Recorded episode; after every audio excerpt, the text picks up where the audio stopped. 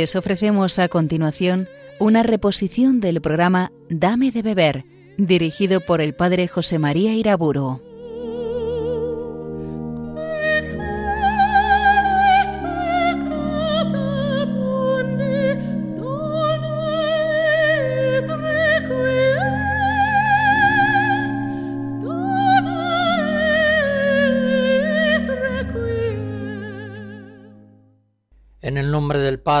Del Hijo y del Espíritu Santo.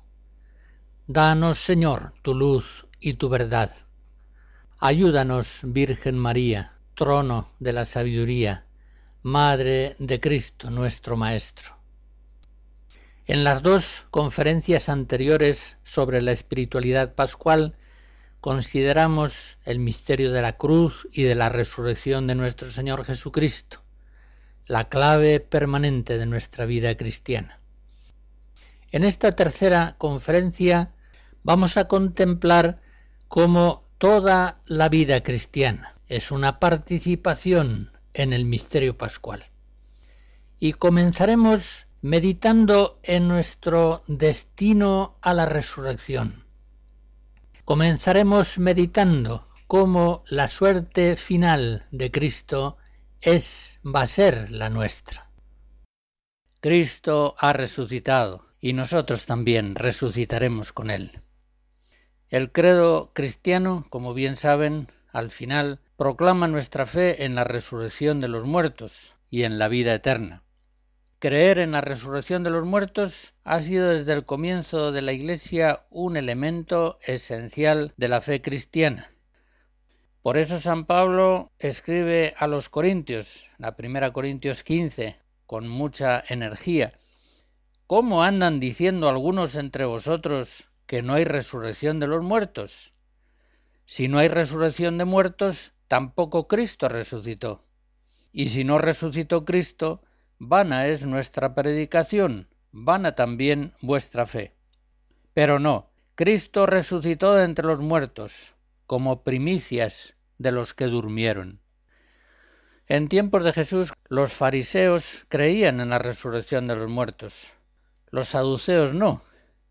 Y a ellos Jesús les reprende y les dice, Vosotros no conocéis ni las escrituras ni el poder de Dios, vosotros estáis en el error.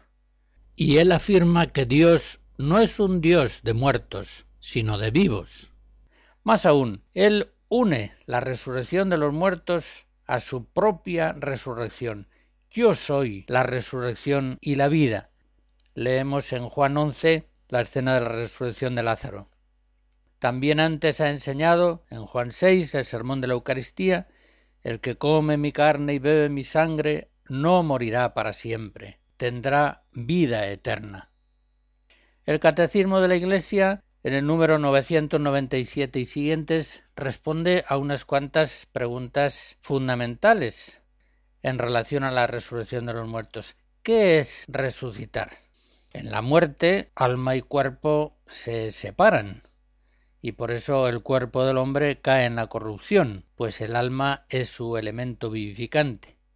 Pues bien, Dios en su amorosa omnipotencia da definitivamente a nuestros cuerpos la vida incorruptible, uniéndolos para siempre a sus almas por la virtud de la resurrección de Jesús. Si nos preguntamos quiénes resucitarán, la respuesta de la Escritura es todos los hombres que han muerto resucitarán. Juan 5. Los que hayan hecho el bien resucitarán para la vida, y los que hayan hecho el mal para la condenación. Una tercera pregunta, ¿cómo será la resurrección? Será a semejanza de la de Cristo. Cristo resucita con su propio cuerpo. Aquella escena de Lucas 24, mirad mis manos y mis pies, que soy yo mismo. Por supuesto Jesús en la resurrección no vuelve a la vida temporal, vuelve a una vida gloriosa y definitiva. Del mismo modo, dice San Pablo, 1 Corintios 15, todos resucitarán con su propio cuerpo que tienen ahora. Pero este cuerpo será transfigurado en cuerpo de gloria, en cuerpo espiritual. La enseñanza del apóstol es clara. Resucitaremos con nuestros propios cuerpos, los que tenemos ahora. Será un cuerpo transfigurado, un cuerpo glorioso, un cuerpo espiritual. La teología tradicional asignaba cuatro propiedades a los cuerpos gloriosos impasibilidad, sutileza, agilidad y claridad. En definitiva, se concibe la condición del cuerpo del hombre que resucita a semejanza de la de Cristo. La impasibilidad, la primera nota. Ya sabemos que Cristo una vez resucitado ya queda exento del sufrimiento de la muerte. Igual será en nosotros, habrá esa impasibilidad propia de los hijos de la resurrección. Como se dice en Apocalipsis 21, el mismo Dios enjugará las lágrimas de sus ojos. La muerte no existirá más, no habrá duelo, ni gritos, ni trabajo, porque todo eso es ya pasado. Y en Lucas 20 dice Jesucristo, ya no pueden morir. Es decir, esa impasibilidad del Cristo glorioso resucitado será la nuestra. En segundo lugar, observamos que el cuerpo resucitado de Cristo sale del sepulcro sellado, entra en el celáculo estando cerradas las puertas. Esta condición de sutileza, por llamarla de, alguna manera, será también propia de los cuerpos de los hombres resucitados. En tercer lugar, la agilidad. Vemos cómo el cuerpo de Cristo se presenta de súbito en medio de sus apóstoles, desaparece también repentinamente. Esa agilidad que se contrapone a la gravedad pesada de los cuerpos terrestres, a esa sujeción de los cuerpos en un aquí y ahora, en unas coordenadas de lugar y de tiempo será superada por la agilidad propia de la condición de los resucitados. Y en cuarto lugar, con el término claridad, la teología tradicional quería designar la hermosura, el esplendor de los cuerpos gloriosos. Jesús dice, Mateo 13, los justos brillarán como el sol en el reino de su Padre. Tendremos, pues, una participación plena en la hermosura de Cristo resucitado. El Catecismo, en el número 999, aclarando conceptos, se pregunta también cómo resucitarán los cuerpos. Pues bien, la Iglesia desde el principio, antes lo recordábamos en una frase de San Pablo, cree firmemente que todos resucitarán con su propio cuerpo, el que tienen ahora, y esto ha sido objeto de definiciones dogmáticas ya muy tempranas, del siglo IV y V. Más tarde, en el Concilio IV de Letrán, 1215, se dice, todos ellos resucitarán con el propio cuerpo que ahora llevan. No hemos de concebir esa identidad como si todas las partículas materiales que alguna vez han pertenecido al cuerpo terreno tuvieran que hallarse en el cuerpo resucitado. No, así como en el cuerpo terreno, a pesar del continuo cambio metabólico de la materia, permanece el cuerpo siempre el mismo, de manera semejante los cuerpos resucitados son los mismos, guardan la identidad respecto a los cuerpos en la condición temporal. Cuando San Pablo se pregunta en la primera carta a Corintios 15, ¿Cómo resucitan los muertos? ¿Con qué cuerpo vuelven a la vida? Él mismo se responde, lo que tú siembras no revive, sino muere. Y lo que tú siembras no es el cuerpo que va a brotar, sino un simple grano. Se siembra corrupción, resucita incorrupción. Los muertos resucitarán incorruptibles. En efecto, es necesario que este ser corruptible se revista de inmortalidad y que este ser mortal se revista de inmortalidad. La última pregunta que se hace el catecismo en el número 1001, ¿cuándo será la resurrección? Ciertamente el último día, se nos dice en el Nuevo Testamento con frecuencia, al fin del mundo. Como dice San Pablo en 1 Tesalonicenses 4, el Señor mismo, a la orden dada por la voz de un arcángel y por la trompeta de Dios, bajará del cielo, y los que murieron en Cristo resucitarán en primer lugar. En fin, no entendemos la vida presente si no la pensamos en función de la vida futura que nos espera. ¿Cuántas veces nos afligimos vanamente por los males presentes que sufrimos como si estos fueran eternos? Estos pasan. Mucho más en la verdad estaba San Pablo cuando decía en 2 Corintios 4, nosotros no desmayamos, no desfallecemos sino que mientras nuestro hombre exterior se corrompe, nuestro hombre interior se renueva de día en día, y por la momentánea y ligera tribulación nos prepara un peso eterno de gloria incalculable. Por eso no ponemos nuestros ojos en las cosas visibles, sino en las invisibles, pues las visibles son temporales, pero las invisibles son eternas. Esa es la visión verdadera de la vida, la vida vista a la luz de la esperanza en la resurrección. Nosotros somos hombres temporales, pero somos hijos de la resurrección. La música que escucharemos en los intervalos está tomada del Beatus Vir de Antonio Vivaldi.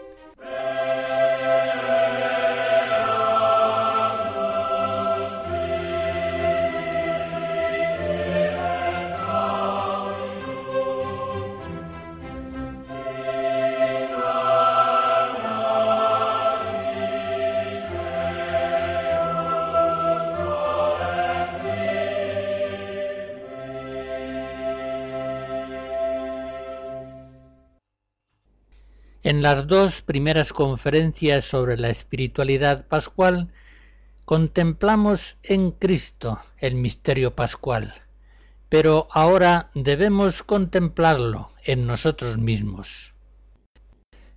Toda la vida cristiana es una continua participación en el misterio pascual de Jesucristo. Efectivamente, vivimos permanentemente de la virtualidad santificante de la cruz y de la resurrección de Cristo. Como dice el prefacio primero de la Pascua, Cristo, muriendo, destruyó nuestra muerte y resucitando, restauró la vida. Las enseñanzas de Jesús en el Evangelio están siempre penetradas de esa estructura que podríamos decir pascual, muerte, vida, cruz, resurrección, pecado, gracia. Piensen, por ejemplo, en esa palabra de Cristo, si alguno quiere ser mi discípulo, tome su cruz y sígame. Eso significa que para vivir la vida de Cristo resucitado, para poder seguirle, es preciso cada día tomar la cruz, participar de la muerte de Cristo en el Calvario.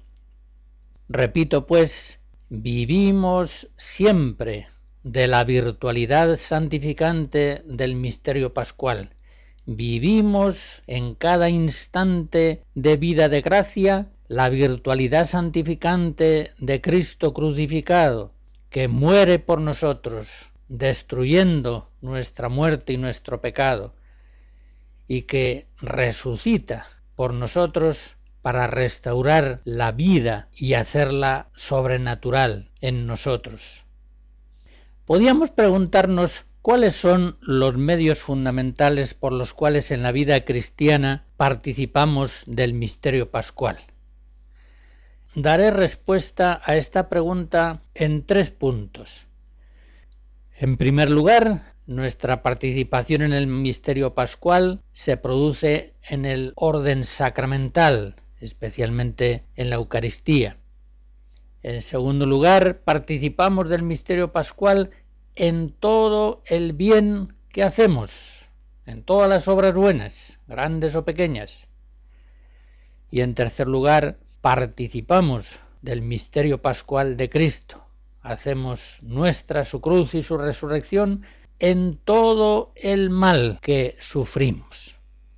Vamos a ir explicando estos tres puntos empezando ahora por el primero. Participamos de la pasión y de la resurrección de Cristo en los sacramentos. En primer lugar, por el bautismo.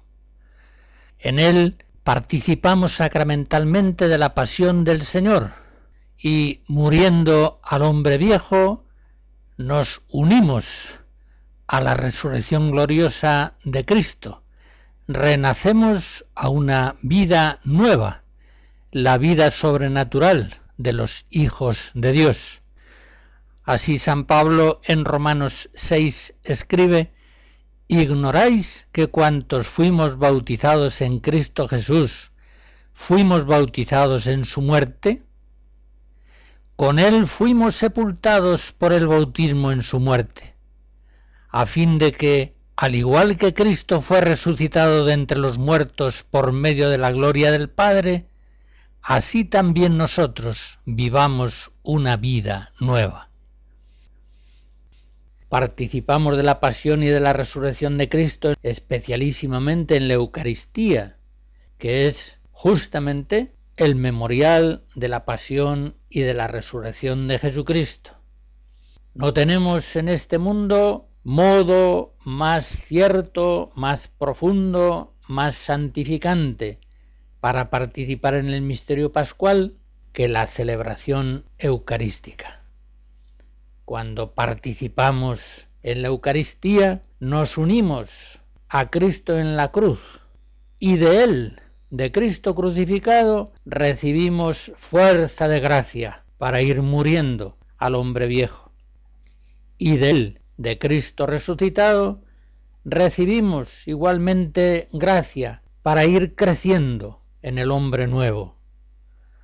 De este modo, la clave continua de nuestra conversión del hombre viejo en el hombre nuevo, del hombre carnal en el hombre espiritual, es la Eucaristía, es la celebración litúrgica del misterio pascual de Cristo gracias a que Cristo murió por nosotros y resucitó para restaurar nuestra vida, gracias a Él podemos ir muriendo al hombre viejo y resucitando al hombre nuevo.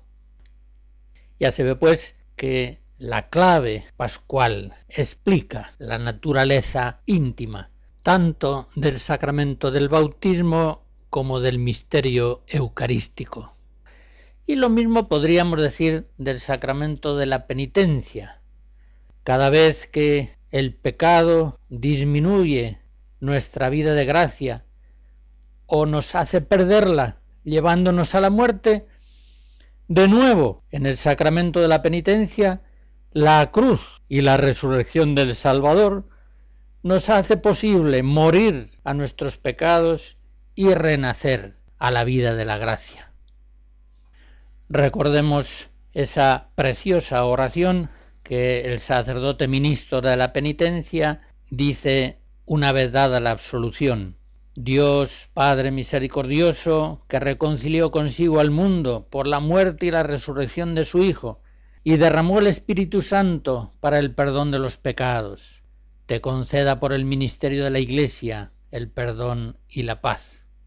Y yo te absuelvo, etcétera, sigue la fórmula del perdón y continúa la pasión de nuestro Señor Jesucristo, la intercesión de la bienaventurada Virgen María y de todos los santos, el bien que hagas y el mal que puedas sufrir, te sirvan como remedio de tus pecados, aumento de gracia y premio de vida eterna. Resulta, pues, evidente que continuamente la vida espiritual cristiana, la vida sobrenatural, la vida de la gracia, están siendo causadas por la pasión y la resurrección de nuestro Señor Jesucristo. Y esto que veíamos en la Eucaristía, en el bautismo, en la penitencia, podríamos considerarlo en todos los demás sacramentos. Pero sigamos nuestras consideraciones viendo cómo hacemos nuestra la cruz y la resurrección de Jesús en todo el bien que hacemos y en todo el mal que padecemos.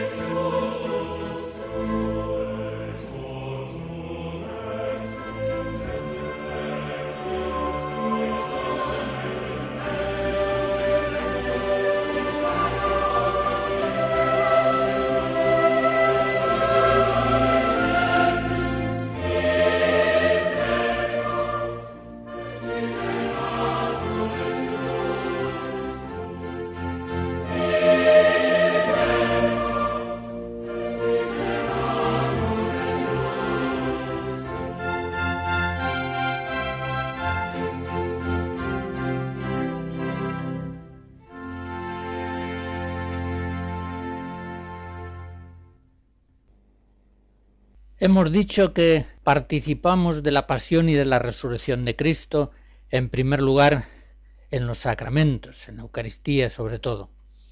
Y en segundo lugar, en todo el bien que hacemos, en toda obra buena. Y esto tiene una explicación muy simple. Hay en nosotros simultáneamente un hombre carnal y un hombre espiritual, que tienen deseos contrarios, inconciliables. Ahora bien, los discípulos de Cristo que hemos recibido el Espíritu Santo, ya, como dice San Pablo en Romanos 8, no hemos de vivir según la carne, sino según el Espíritu. La tendencia de la carne es muerte, pero la del Espíritu es vida y paz. Por tanto, si vivís según la carne, moriréis. Pero si con el Espíritu mortificáis las obras de la carne, entonces viviréis. Pues bien, ¿cómo será posible esta? Esta mortificación del hombre carnal y esta vivificación del hombre espiritual. Sencillamente participando en el misterio pascual del Salvador. En cada obra buena, en cada obra que realizamos meritoria de vida eterna, en cada instante de vida de gracia, es la cruz de Jesús la que nos permite morir a la inclinación mala de la carne. Y es su inseparable resurrección la que nos mueve eficazmente a la obra buena, grata a Dios. Por tanto, en todos y cada uno de los instantes de nuestra vida cristiana de gracia, estamos experimentando la virtualidad de la cruz para matar al hombre viejo y la fuerza de la resurrección para vivificar al hombre nuevo. Y así todas nuestras victorias, todas han sido precedidas y causadas por la victoria pascual de Cristo. Lo que muchas veces a nosotros no nos cuesta casi nada, otras veces sí que nos cuesta, en todo caso a Cristo le costó sangre en Getsemaní y muerte ignominiosa en la cruz. Tengamos siempre muy en cuenta la inseparabilidad de cruz y resurrección. Si no tenemos acceso a la cruz de Cristo, no podemos participar de la vida del resucitado. Pero tampoco es posible que participemos de la cruz de Cristo sin que necesariamente se acreciente en nosotros la vida bienaventurada del Cristo glorioso.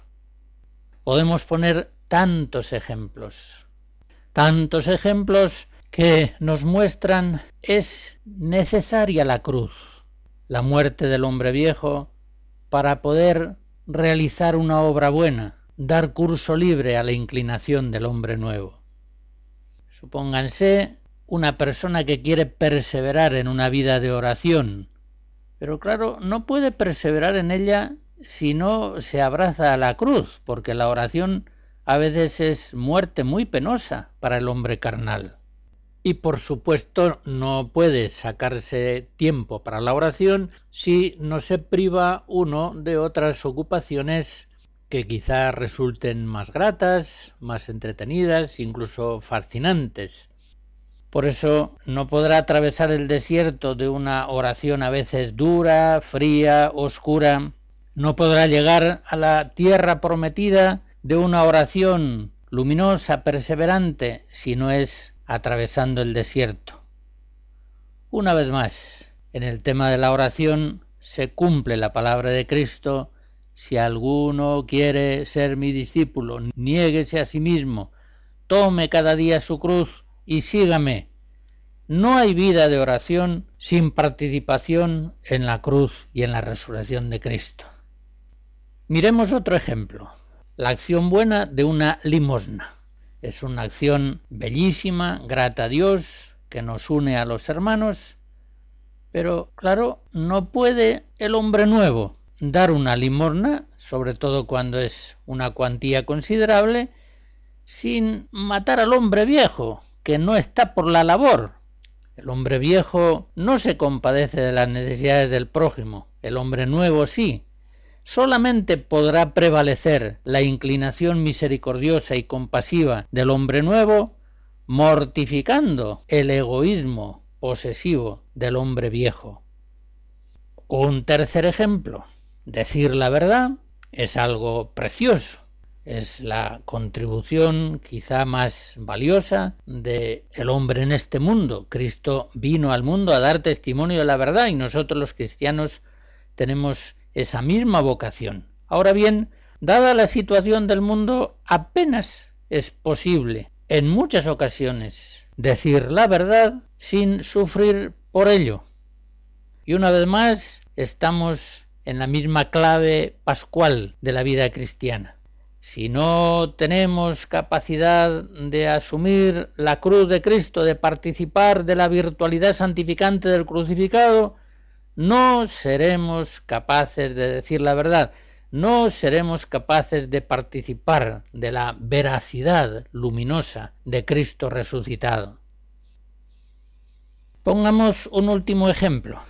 Este puede parecer un poquito disparatado. Imagínense ustedes en una urbanización de gente muy rica, un joven que, como todos sus compañeros, aspira a que sus padres le compren una moto de gran cilindrada.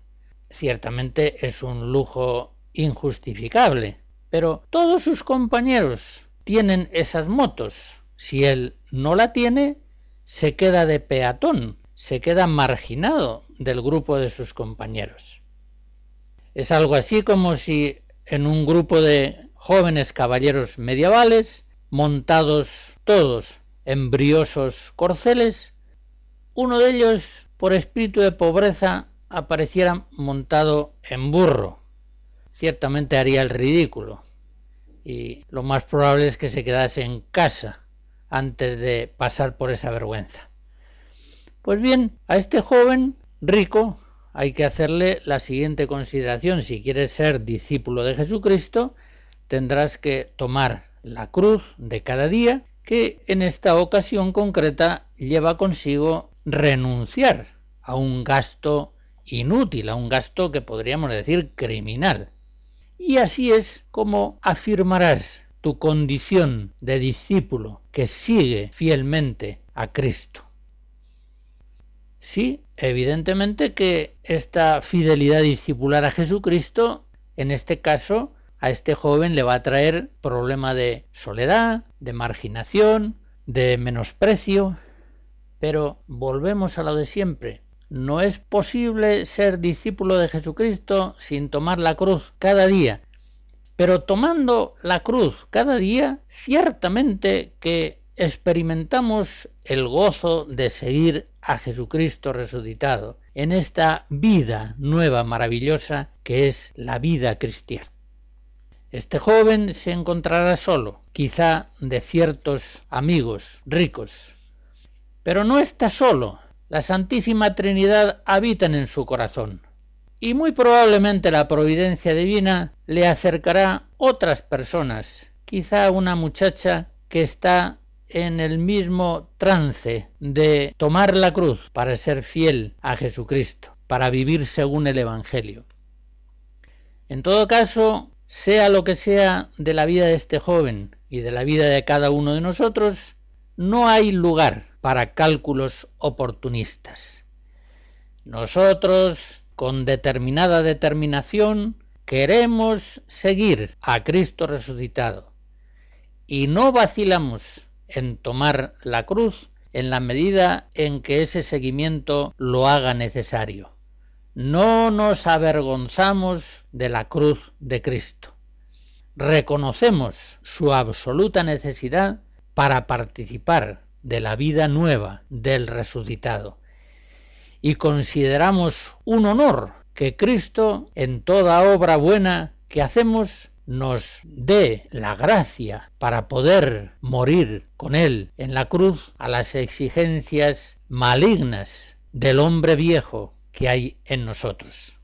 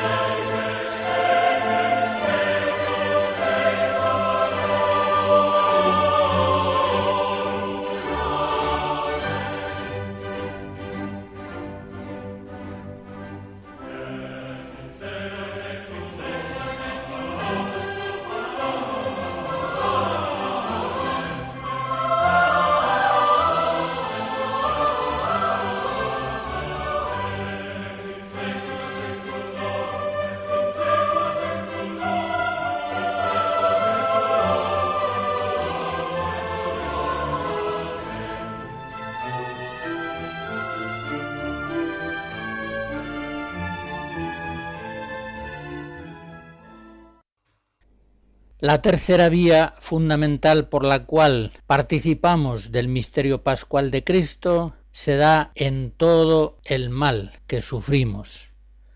Tantas penas diversas, de enfermedades, convivencias difíciles, trabajos enojosos, defectos personales, tantas cosas que pueden hacernos sufrir Todas ellas son astillas de la cruz de Cristo.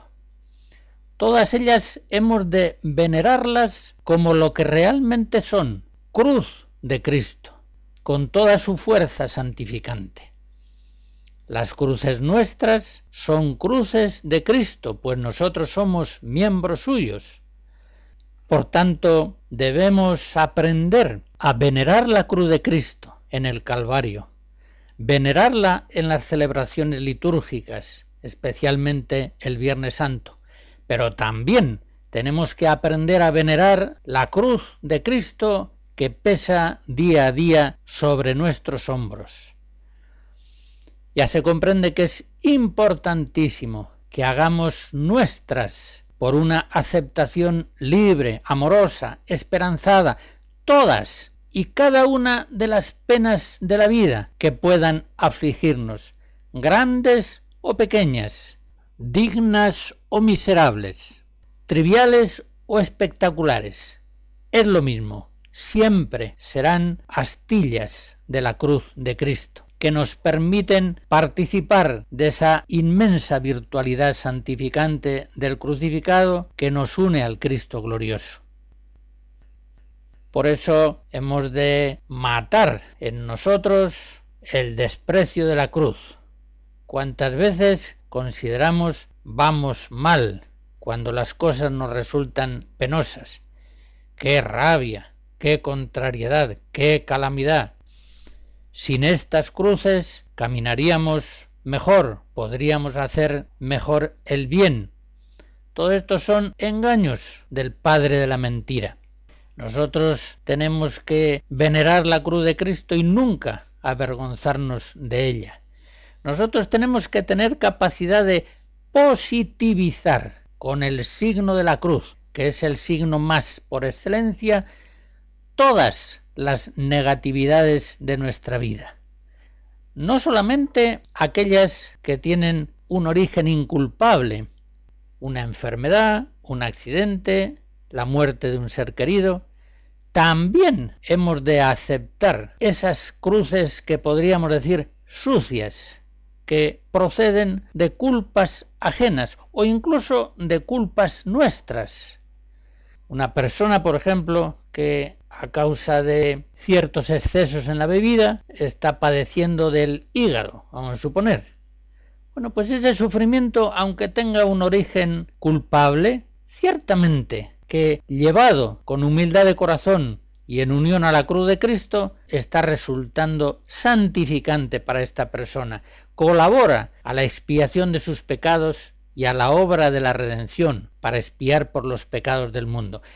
Tiene que haber pues en nosotros un empeño continuo, sistemático, para ir positivizando todas las negatividades de nuestras vidas.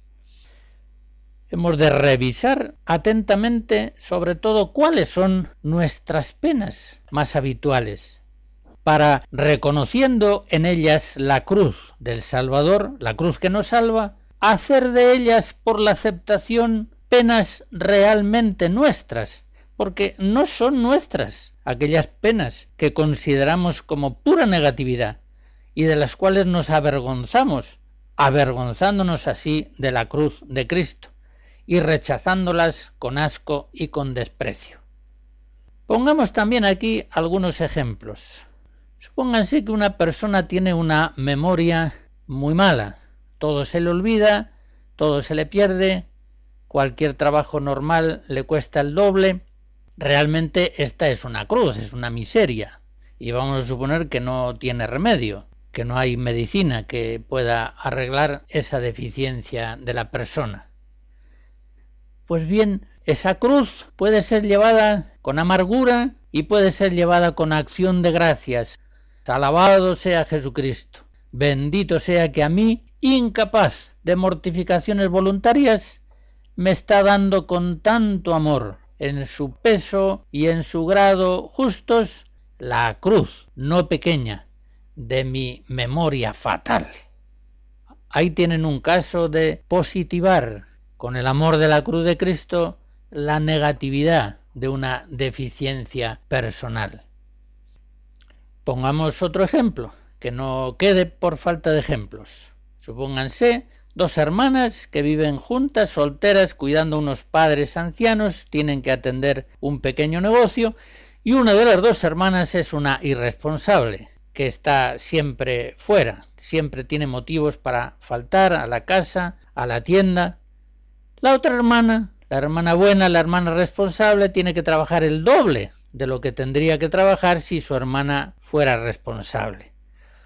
Ahí tienen ustedes una cruz, y una cruz que no es de un día, es de muchos días y de muchos meses y de muchos años.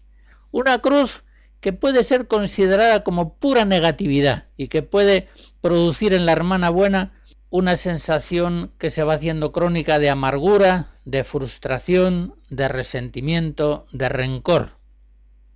Pero esa situación ha de ser positivizada con el signo supremo de la cruz el signo más por excelencia. Bendito sea Dios, que me permite completar en mi cuerpo lo que falta a su pasión para la salvación de su cuerpo, que es la Iglesia. Bendito sea Dios que en estas circunstancias penosas que se producen a causa de la irresponsabilidad y el egoísmo de mi hermana, a mí me pone en el trance de trabajar el doble, de estar siempre sujeta a la casa, a la tienda. Bendito sea Dios que me da a participar de su pasión, de su cruz, para expiación de mis pecados y para colaborar así más a la obra de la redención del mundo. En fin, ejemplos de estos ya comprenden podrían multiplicarse ad infinitum. Por supuesto que la positivización de los distintos males que nos afligen no impide, evidentemente, que procuremos el remedio de esos males concretos, si es que tienen remedio. Y por otra parte, recordemos siempre que nuestras culpas son mucho mayores que las penas que nos oprimen. Como dice el Salmo 102, el Señor no nos trata como merecen nuestros pecados, ni nos paga según nuestras culpas. En fin, si viéramos el valor de la cruz en nuestras vidas, no querríamos que nos faltara nunca la cruz. Conoceríamos que es lo más valioso que hay en nuestras vidas. También nosotros, como Santa Teresa de Jesús, diríamos o padecer o morir. Los santos veían el valor de la cruz con tanta lucidez que no querían vida sin cruz. San Juan Crisóstomo en una ocasión escribía lo único que los bienaventurados del cielo envidian a los cristianos de la tierra es que éstos todavía pueden llevar cruz y ellos en el cielo ya no. Resumo en pocas palabras. Toda la vida cristiana es vida pascual, es vida continuamente vitalizada por la pasión y la resurrección de nuestro Señor Jesucristo. Cada instante de vida de gracia es causado por Cristo, que muriendo en la cruz hace posible la muerte progresiva del hombre viejo carnal y resucitando glorioso acrecienta de día en día en nosotros el hombre nuevo espiritual. En toda nuestra vida vivimos, pues, del misterio pascual de Cristo. Y de él participamos, como hemos visto, de tres modos fundamentales. Primeramente, en la Eucaristía y en todos los sacramentos. En segundo lugar, en todo el bien que hacemos, pues no podríamos hacerlo sin la cruz vivificante del Señor. Y por último, en todo el mal que padecemos, pues gracias a la cruz de Jesús nos introduce más y más en la vida del Cristo glorioso.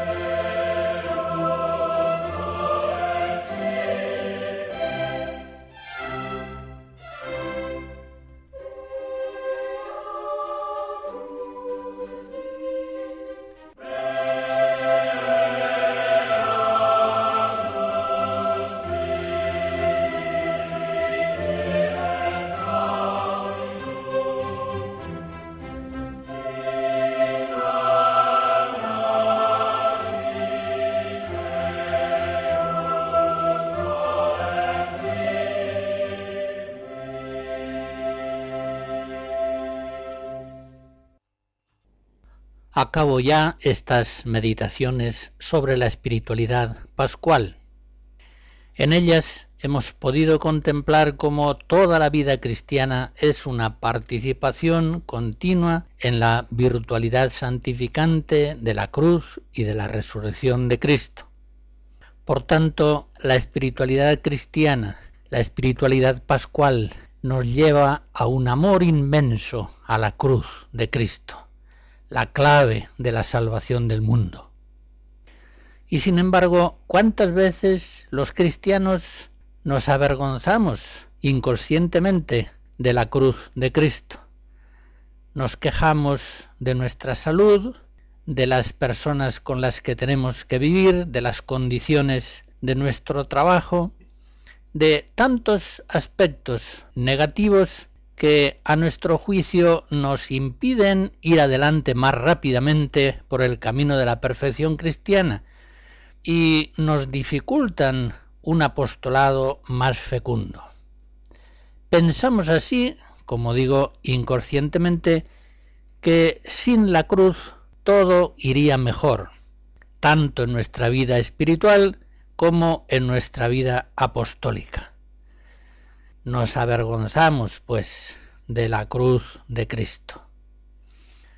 Otros hay incluso que hablan de la devoción a la cruz en términos muchas veces negativos, como si fuera algo morboso.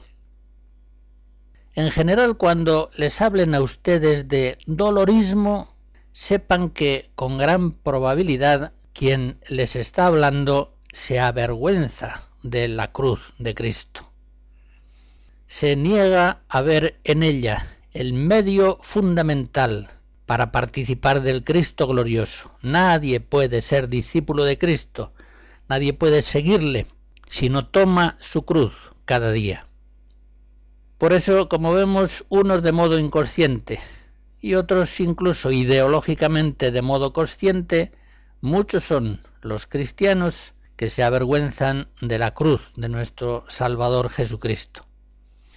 Por el contrario, todos los santos, se han distinguido por su amor inmenso a la cruz del Señor, por su deseo de participar más y más en esa cruz y de este modo avanzar más rápidamente en su purificación y santificación personal y al mismo tiempo completar más en sus cuerpos lo que falta a la pasión de Cristo por su cuerpo, que es la Iglesia. Colosenses 1. Son muchos los santos que, apreciando en tanto el valor de la cruz, no han querido para ellos otra cosa. Este es el sentido, por ejemplo, de la frase de Santa Teresa de Jesús, Señor, o morir o padecer. No os pido otra cosa para mí. En esa frase del libro de su vida, capítulo 40, número 20, no quiere ella vivir como no sea para padecer con Cristo y de este modo colaborar a la obra de la redención. Teresa de Jesús compone esa poesía preciosa En la cruz está la vida y el consuelo, y ella sola es el camino para el cielo. Termino recordando unas palabras que Santa Teresa del Niño Jesús escribe en una carta poco antes de morir. Desde hace mucho tiempo el sufrimiento se ha convertido en mi cielo aquí en la tierra. Y en otra carta, también próxima ya a la muerte, dice, he encontrado la felicidad y la alegría aquí en la tierra, pero únicamente en el sufrimiento.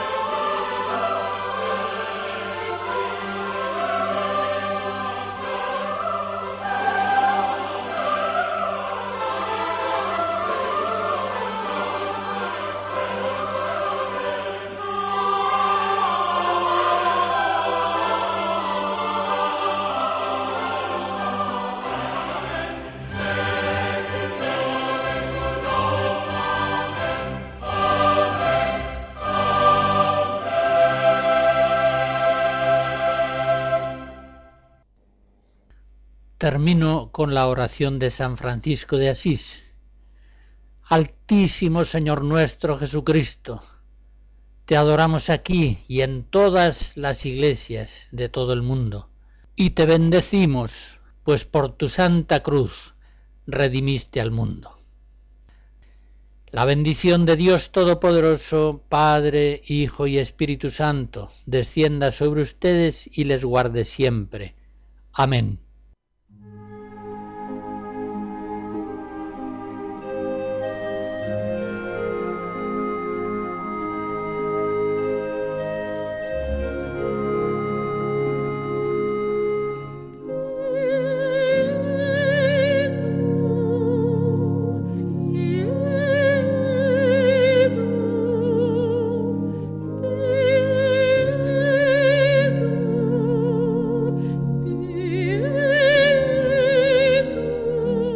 Han escuchado en Radio María una reposición del programa Dame de beber, dirigido por el padre José María Iraburo.